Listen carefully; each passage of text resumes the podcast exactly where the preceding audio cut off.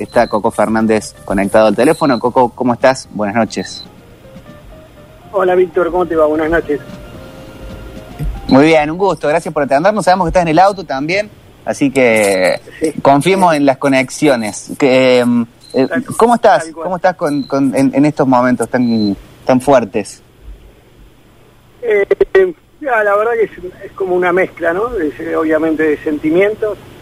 Eh, lo, que, lo que comentaba hoy a un amigo de lo que creo que lo que lo que lo que más fuerte pega en una situación así, obviamente cuando alguien se va, que alguien que uno quiere o que inclusive tuvo la suerte de conocer y de compartir muy buenos momentos, eh, es que mm, justamente lo que lo que se termina es la esperanza de poder volver a encontrar y volver a, a vivir a, eso- a esos momentos, ¿no?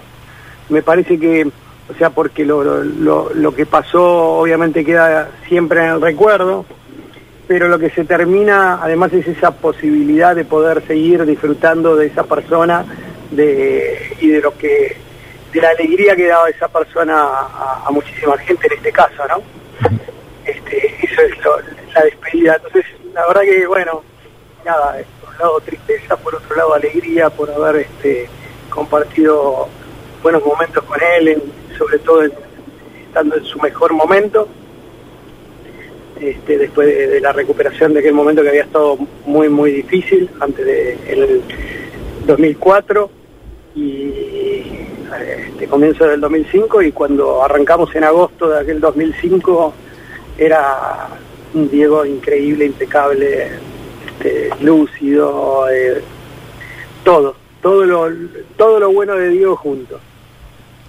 Mira qué bien. Qué bárbaro. Sí, ese, programa fue realmente, ah, para todos fue un, milagro verlo. eh, Yo me acuerdo de los promos, de verlo y decir, no, para, es una imagen vieja esa, pero no debe ser porque se ve bárbara.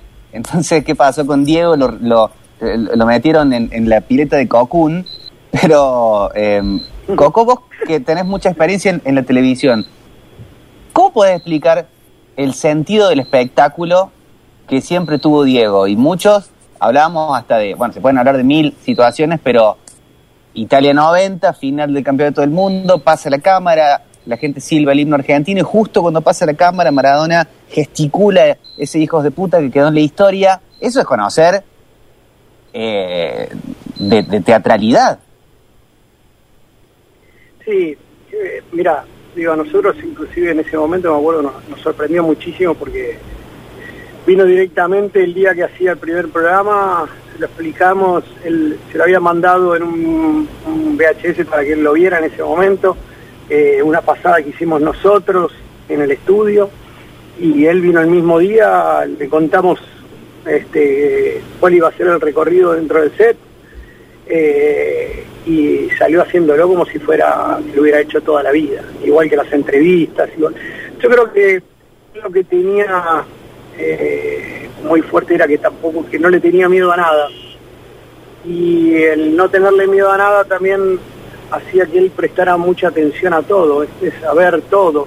Ah, él, él veía con el, el- el chico que estaba en el medio de una multitud para poder eh, saludarlo, eh, o, o veía justamente cómo, cómo era, aprendía muy rápido, muy, muy rápido todo, mirando, ¿no? Este, tenía esa, esa capacidad y además creo que tenía un tiene una luz que, que la tienen solamente algunos pocos elegidos que, que realmente hacen que, que, los planetas se alineen eh, en los momentos importantes cuando tiene que salir este y cuando tiene que transmitir. Y él transmitía todo el tiempo era un, era un comunicador nato no o sea fíjate que donde él marcaba algo enseguida crecía y enseguida se que no fuese solo el fútbol no si te fijas en la música montones de canciones de él este, hablando de él y todo y él si tenía que cantar, cantaba también, y si tenía que bailar, bailaba, y si tenía que conducir, conducía, y si tenía que jugar, jugaba.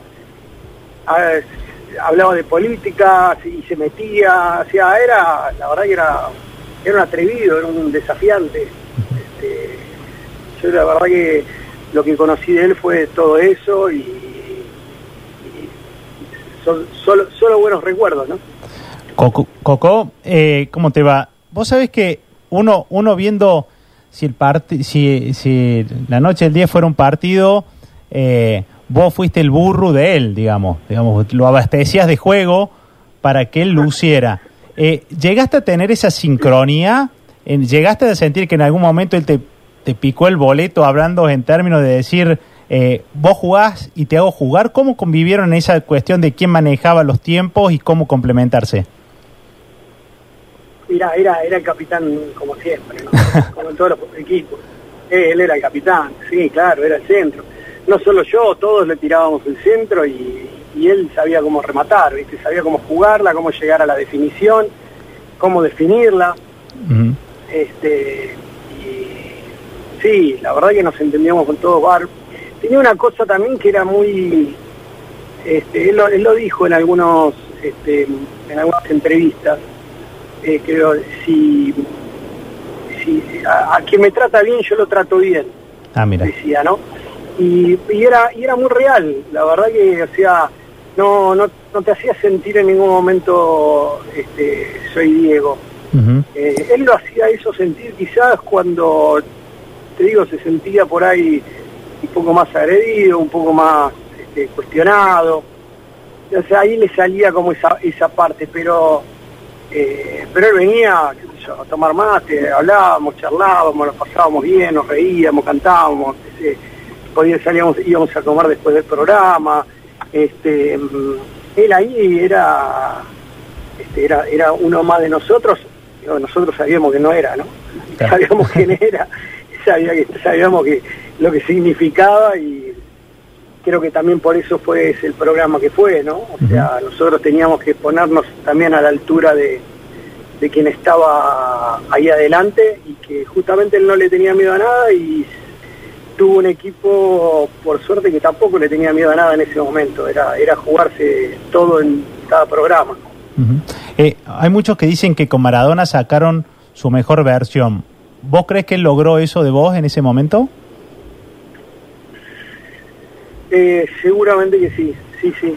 Sí, yo, a ver, vuelvo a decir lo mismo, lo remarco porque además es raro, es difícil de transmitirlo porque eran muchas cosas durante muchos programas, durante mucho tiempo que, que, que, se alineaban, ¿viste? Que se alineaban en lo que uno hacía, eh, funcionaba, te cruzabas a una persona que, que y la conocía por ahí en ese momento y después esa persona necesitaba contactarla, no sé, tres semanas después para algo de lo del programa, eh, y vos decías, ¿qué- por- ¿cómo fue que me lo crucé? ¿Viste? Fue justo, sabía el, el destino te decía dentro de dos semanas lo vas a necesitar Para, para poder concretar algo. Entonces, eh, se cruzaban ahí, ya te digo, mucha, este, una energía muy, muy positiva, ¿viste? Muy, muy buena.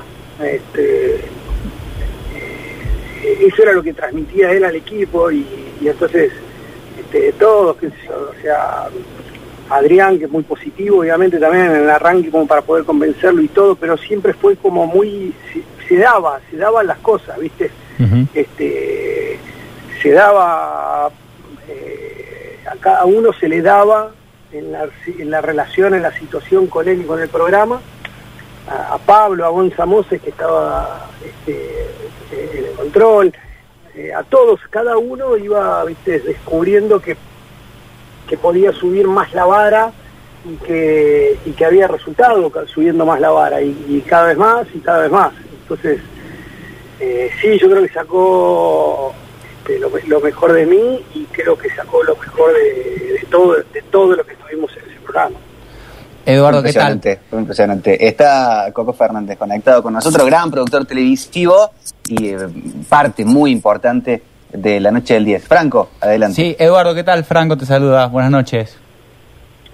Hola, Franco, buenas noches, ¿cómo estás? Eh, mira, vos es que leí, estoy bien, leí en el Instagram creo que de Adrián Suar que él contaba que bueno, que habían sido tres episodios, si no me equivoco, 12 y que lo consideraban como cada uno una película, ¿verdad? Porque me acuerdo tenía una producción impresionante y te quiero consultar, no sé si te acordarás, de algún, de algún invitado especial que por la agenda no haya podido ir o alguna cuestión que ustedes pensaban que iba a salir de alguna forma y la dinámica del programa la, terminó saliendo para otro lado y, y pueda resultar una anécdota jugosa para la gente que nos escucha hoy.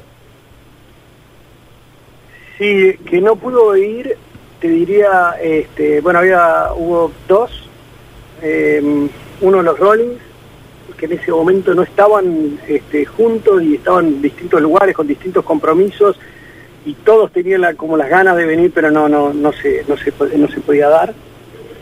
Y el otro fue en el último programa que em, eh, en, en, el Luna me parecía que era lo ideal eh, armar el cuadrilátero de, figuras y era en un punto era volver a traer, en ese cuadrilátero era volver a traer a Pelé, eh, traer a Mike Tyson y traer a Cassius Clay y formar ese oh, cuadrilátero oh.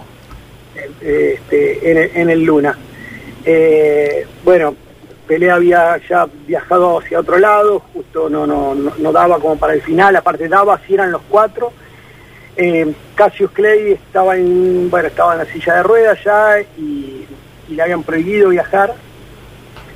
Y, y, Mike Tyson fue lo que, lo que finalmente pude concretar este, que estuviera en ese, en ese último programa en el Luna Park todo un símbolo, los dos número uno en lo suyo, en su deporte y, en, la casa del boxeo, ¿no? Eso Coco lo, proponía muchas veces Diego, tipo, eh, Coco, tráeme los Stones directamente, tráemelo Mike Tyson, o era un ni y vuelta? No, no, no, en general él eh, eh, no pidió mucho que, que, pedía por ahí algún, más que nada así, de jugadores que él conocía, que tenía como un vínculo, con los demás. Era no no no tenía como vínculo viste que era era salir a buscarlo no y, y obviamente que imagínate la, la, verdad que la así como cuando viajas a cualquier lado eh, a, confines del mundo pues ahí te dicen no no Argentina y lo dudan un poquito de por dónde anda o si, si estás pegado a Brasil o si no y pero ninguno te duda Maradona viste eh, bueno, esa, esa, tarjeta, esa carta de presentación eh, ya era suficiente y él sabía que nosotros este, íbamos a buscar lo mejor para el programa y lo mejor para él, ¿no? y, pregunto, en el caso de que un, un invitado o una invitada hubiera estado medio en duda, el ancho de espada era que llame Diego. Sí, bueno, con Pelé fue así. Eh, ¿Ah, sí? Eh, un, un, amigo, Guille Basignani, eh, manager de Pelé, este, eh, cuando vamos para el primer programa, digo, bueno, vamos a lo, vamos, Maradona Pelé, ese es el primer programa, no, no hay otro, para nosotros, ¿no? Y, y bueno, ¿por dónde vamos? Hablo con Guillermo, Guillermo me dice, mira, hay que convencerlo porque no, no, no están teniendo tan buen vínculo entre ellos. Digo, no, pero es otro, Diego cambió, está, bárbaro, qué sé yo. bueno, vamos, si querés, vení, vamos a Brasil, y vamos a verlo allá y hablar con él y a ver si lo convencemos. Bueno, entonces a Brasil, entonces a la casa, este, en una oficina con, con él, con un par de amigos de él, Pepe y Pepito, dos, dos este, amigos de, de, Pelé divino, que, este, eran muy, muy, muy cercanos y nos pusimos a hablar, le conté todos los cambios, cómo estaba ahora y todo lo demás. El programa no había salido todavía, todo lo era contar, porque no, no había nada para mostrarle tampoco. Em, y, y, y, me dice, bueno, pero lo que pasa es que no, no te hemos tenido, él quiere, está seguro que él quiere, que yo, le digo, seguro, sí, él ¿cómo no quiere? Obvio que quiere. Eh, y entonces este, le digo, si querés, lo llamamos, llamémoslo y ahí nada, me jugué la carta a ver qué salía, porque era, era la, que necesitaba, la necesitaba en ese momento. Y entonces, bueno, lo llamo y con el manos libres, este, en, la oficina y atiende Diego, hola Diego, hola Coco, estoy en, acá en Brasil, estoy con pelea al lado mío, te está escuchando. Y ahí arrancó Diego, hola negro querido, ¿cómo te va? ¿Qué sé yo? Allá arriba, imagínate, todos escuchaban eso. Y peleé, hola Diego, ¿cómo estás? Y empezaron a hablar, y sí, tú estás, qué sé yo, vas a venir. Fue negro hasta ahí a confluenciarte, qué sé yo. Y le dice, bueno, eh, sí, sí, voy a ir. Bueno, ah, te espero, pim, pum. Y ahí lo cerramos. Este, así que sí, claro, en ese momento te diría que era era la carta, obviamente, ¿no? En el momento que ya eh, era necesario jugarla, se jugaba a último momento, obviamente. Eh, pero te digo que la, gran mayoría este, no, no, no había necesidad de, de, que, de ponerlo a él al teléfono. Eh, él este, en, general todos estaban muy contentos de, de, poder de estar invitados, de poder hacerse el espacio y venir. Este, Messi en ese momento, que era un pibe, este, estaba feliz, contentísimo de estar en el programa con Diego. Diego le regaló sus dos relojes que tenía en ese momento, que él usaba dos relojes el mismo, digamos, mismo modelo en, en, la muñeca izquierda y en la muñeca derecha, uno con la hora de Argentina y el otro con el lugar donde estaba. Ah, mira. Para poder eh, saber a, qué hora llamaba a los viejos, a qué hora llamaba a las chicas, este, y qué hora era el lugar del país. Entonces tenía esa manía de, usar los dos relojes. Y en ese momento tenía dos, este, si no me acuerdo mal, eran Cartier, blancos, que habían salido, eran nuevos. Este, eh, divinos y lo llevó él a su al camarín, eh, al lío, dijo, le quiero decir todo lo que le va a pasar, que esté preparado y que no le pase como a mí y que no cometa algunos errores que cometí yo. Fue al camarín, se encerró con él, le dio todo eso, y le regaló los dos relojes, acordate siempre de lo que hablamos, pum, y le, dio, le regaló los dos relojes, se llevó los dos relojes lío. Este, pero sobre todo obviamente la, esa charla no privada entre ellos dos eh, que iba, seguramente lo, debe recordar muy muy muy claro eh, Leo las cosas que le haber dicho Coco eh, cuando te pasaba que escuchar de que Maradona lo manejaban ¿cómo, ¿cómo se llevaba con el no? cuando vos le decís no Diego esto es una locura Diego es por acá eh, era había margen de negociación, tenía caprichos de, de, de, por ahí de exigir y no tolerar el no, era un tipo manejable como por ahí se presumía que lo manejaban y que otra parte decía no, es inmanejable, él hace lo que quiere. Mira, con nosotros, eh, no, manejable no lo llamaría manejable, creo que creo que él sabía bien eh, lo que quería. Ajá y, sabía dónde buscar lo que él quería. Entonces, eh, no, no, por lo menos en el programa, yo te digo, ¿no? Eh, él sabía eh, qué le gustaba, qué no le gustaba, no, diría que no, no, tampoco tuvimos ninguna situación así de, de, un enfrentamiento, de que nosotros quisiéramos una cosa y, el otro. Eh, sí, digamos, tenía algunas cosas que por ahí, yo te digo, una, una pavada que, él quería en su momento era, eh, le gustaban los habanos en esa época, ¿no? Doctor Cae lo era bastante cortito todo el tiempo, que era quien había logrado toda su recuperación.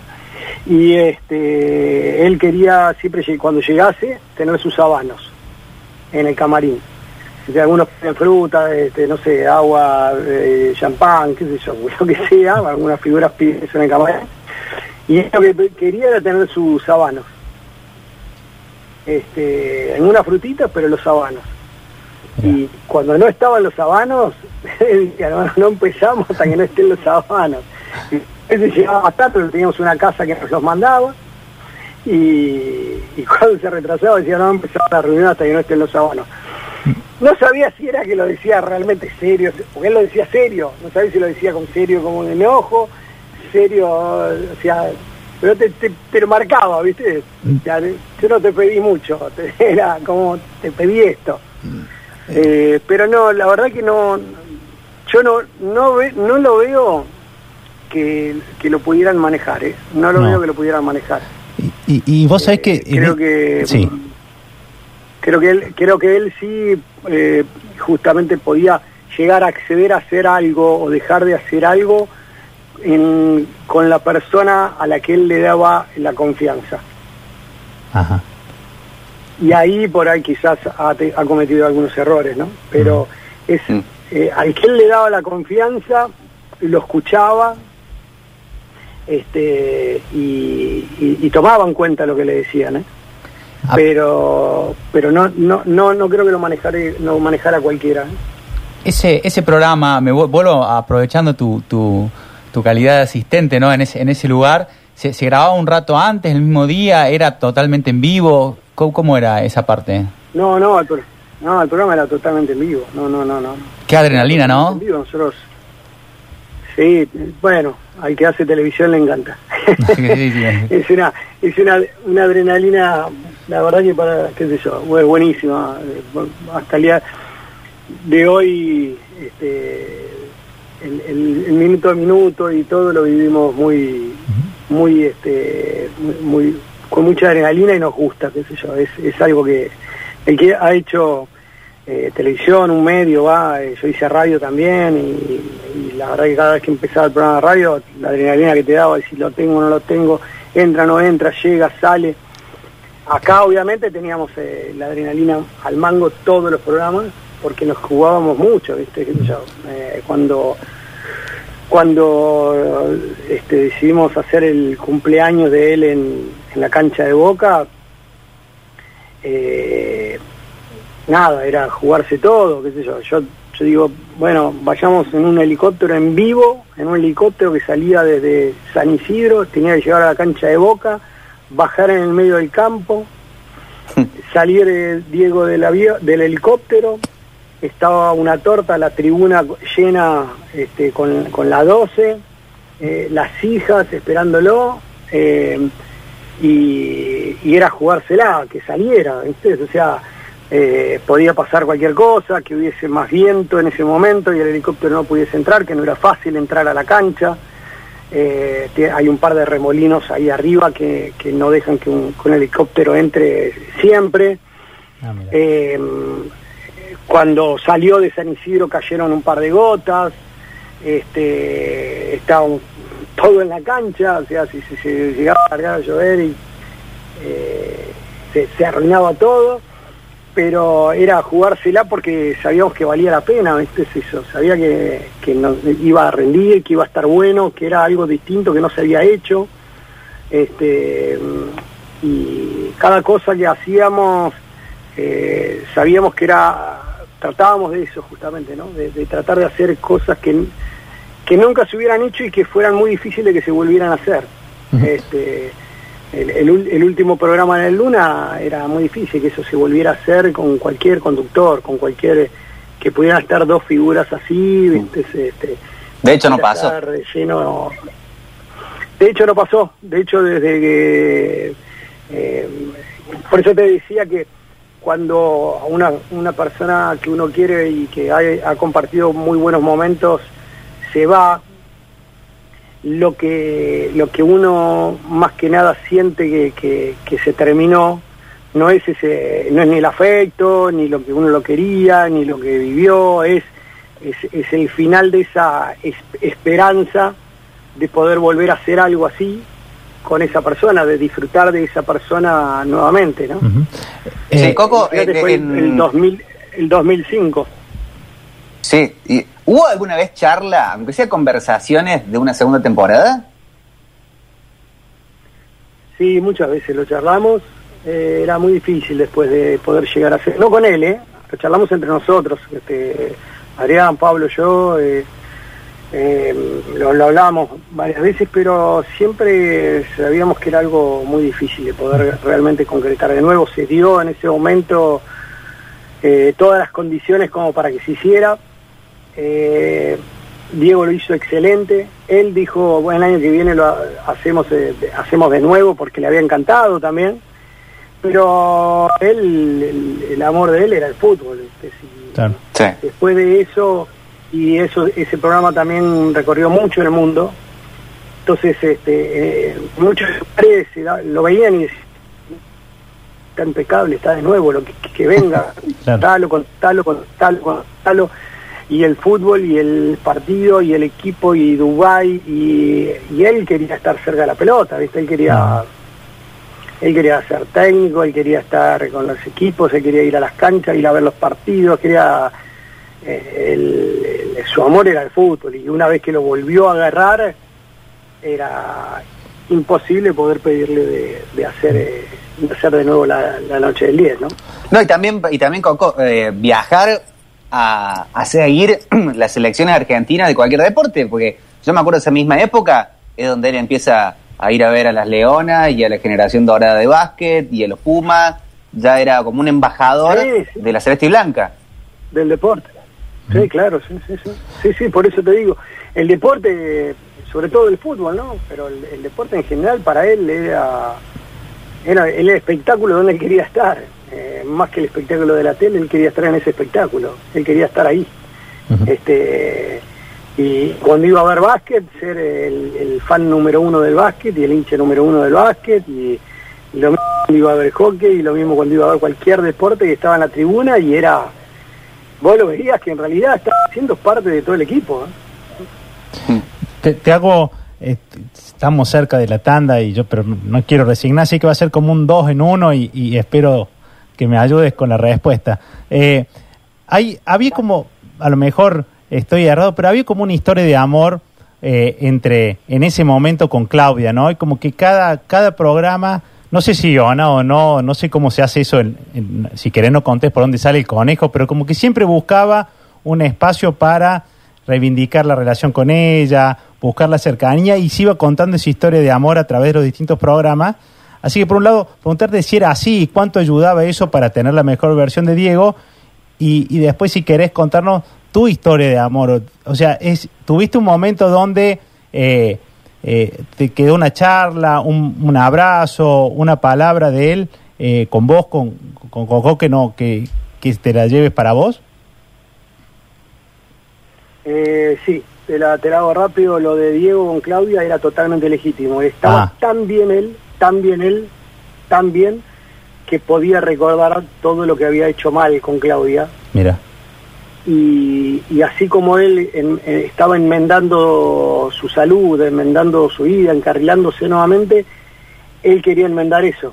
Él, él- él quería volver con Claudia y obviamente Claudia estaba, nada, muy dolida eh, de todos los años, pero nunca lo dejó en ningún momento. Él, ella fue parte de la producción también, ella lo acompañó todo el tiempo.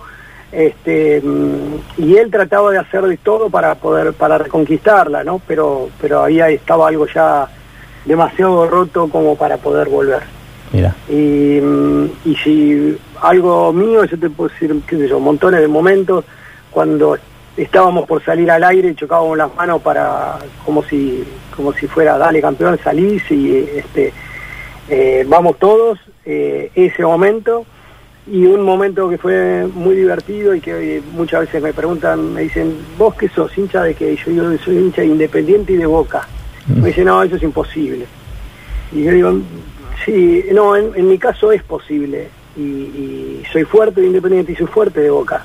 Porque Independiente porque soy de chico, de mi familia, mis viejos me llevaba, yo este, hice mucho deporte en Independiente. Eh, y de Boca, porque hablando con Diego me pregunta, ¿vos qué sos? Y yo digo, yo soy hincha independiente. Y me dice, ¿cómo? Y tenés que ser de Boca también. Le digo, no, no puedo, si soy independiente no puedo ser de Boca. Me dice, ¿por qué no? Si yo soy hincha de, del Bocha, el Bocha para mí es lo más. Yo también soy hincha independiente. Y, y soy hincha de Boca. Mm. Así que vos tenés que ser hincha de Boca como yo. Me dice, yo le salvé el barco, decía él. Porque te- y tenía razón, y digo, tenés razón. Tenés razón, no salvaste el barco, tenés razón, y vale. Soy hincha de independiente y soy hincha de Boca. Bárbaro. Y a partir de ahí, realmente, siempre que me preguntan, ¿qué, qué sos? ¿Soy hincha de qué club? De Independiente y de Boca. Por más que me digan, va, andá, no, qué sé yo, este, realmente lo siento así y, y es por él, claramente, ¿no? Está claro. Clarísimo. Sos muy amable, Coco, muchas gracias. Nos llenaste de anécdotas, estamos todos, va, al menos yo estoy, que estoy remoto, estoy con una sonrisa de oreja a oreja escuchando, me imagino en el estudio también, y la gente escuchando del otro lado. Y eso gracias a vos y las historias estas eh, con Diego. Muchas gracias. Gracias.